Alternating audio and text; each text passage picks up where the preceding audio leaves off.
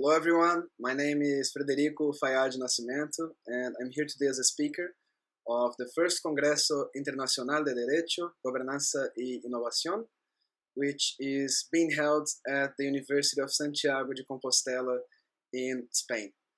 Due to professional reasons, I was not able to be there in person, and that's why I'm doing this video as a way to clarify the main points of the article I submitted to the referred Congress.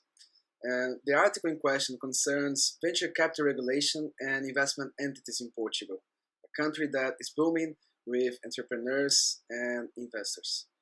Naturally, in such an intense scenario, many doubts can arise regarding the legal aspects of venture capital investment in the country, especially the specific rules inside the Portuguese jurisdiction related to the investment entities and their constitution. Based on that, I decided to focus this work on such aspects by elucidating the applicable regulation, the laws for foreseeing investment entities, and the general registration requirements for such entities to operate, I intend to uncomplicate some of venture capital's legal barriers and make it easier for any interested party to comprehend the Portuguese market. Historically, Portugal has always been an active agent on some of the most risky activities of mankind.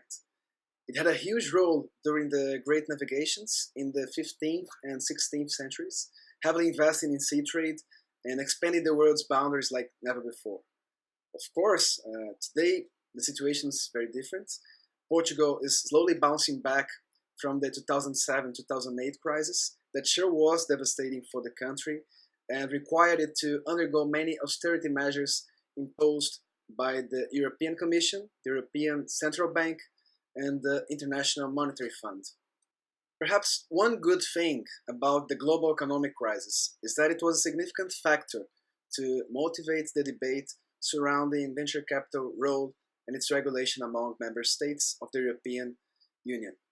As a consequence, the elaboration of Directive number 61 of 2011 and of Regulation number 345 of 2013 they established a renewed general framework for the venture capital market at community level.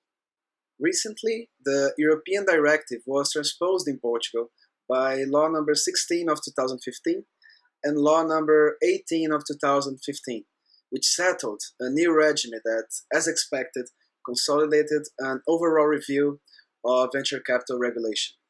It also promoted changes within the scope of the Portuguese market's regulatory authority, the CMVM, through its CMVM regulation number 3 of 2015. So, in summary, as a starting point, we have these three main regulations when it comes to venture capital legal framework in Portugal. Laws number 16 and 18 of 2015, and the CMVM regulation number 3 of 2015. Nevertheless, for sure, the most relevant one is law number 18 of 2015, considering that it covered the core aspects of this renewed framework. Regarding the admitted investment entities, for example, law number 18 provides for the following figures. Number one, the individual investor or business angel. Number two, the investment fund. And number three, the fund's management entity.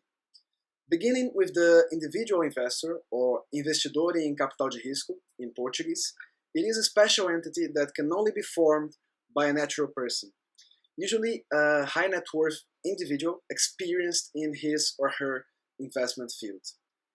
This individual investor must necessarily take the form of a single shareholder limited liability company, or in Portuguese, Sociedade Unipessoal por Cotas. Moving on to the investment fund or Fundo de Capital de Risco, it is the essential vehicle through which financial resources are invested in the target companies. Even though such funds do have the capacity to be represented in court, they do not have a legal personality, reason why they must be associated with another entity responsible for the fund's management. And this is where the importance of the management entity comes from. Inside this group of fund management entities, we have three essential types. First, the simplified venture capital company or sociedade de capital de risco. Compared to the other options, this simplified entity can operate with a broader line of businesses, for example, by managing its own portfolio and also managing an external investment fund, as long as it does not exceed the limits provided for by Article 6 of Law Number 18 of 2015. If such limits are exceeded, the management entity will then be subject to the so-called harmonized regimen, which has much more rigorous rules concerning the registration, operation, and supervision before the Portuguese Markets Regulator Authority. In this case, it must choose to operate as a funds management company, sociedade gestora de fundos de capital de risco, with only a managerial purpose, or as an investment company, sociedade de investimento em capital de risco, this one with an investment purpose only. So these are the basic differences between the types of venture capital funds management entities in Portugal. In all three cases, the management entity must take the form of a public limited company, known in Portugal as Sociedade Anônima. All entities should also respect the minimum requirements for share capital amounts at the time of their constitution. These minimum amounts are of 1 euro for an individual investor or business angel, 125,000 euros for a simplified venture capital company and for a funds management company, and of 300,000 euros for an investment company. We must note that investment funds are subject to a minimum amount of subscribed capital of at least 1 million euros, and each investor must contribute with 50,000 euros per subscription, with the exception of the members of the management entity. Finally, before starting the operations in the country, venture capital companies, firms, and investors must comply with the registration and communication requirements before the CMVM, the Portuguese Markets Regulator Authority. In our article, we organized a list of main documents for each investment entity. And to briefly summarize, the interested parties should pay special attention to activity applications, commercial registration certificates, bylaws and regulations of the company or the fund, certificates related to the investors and partners, information regarding the characteristics of the investment portfolio, information on remuneration policies, and an indication of future close relationships between the company and other natural or legal persons. So, to conclude this presentation, I would like to express my complete satisfaction with this opportunity. I truly believe in the role of venture capital as a key activity to innovate markets and promote new promising businesses.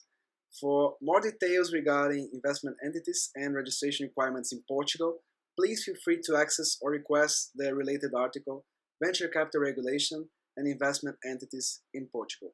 Thanks and goodbye.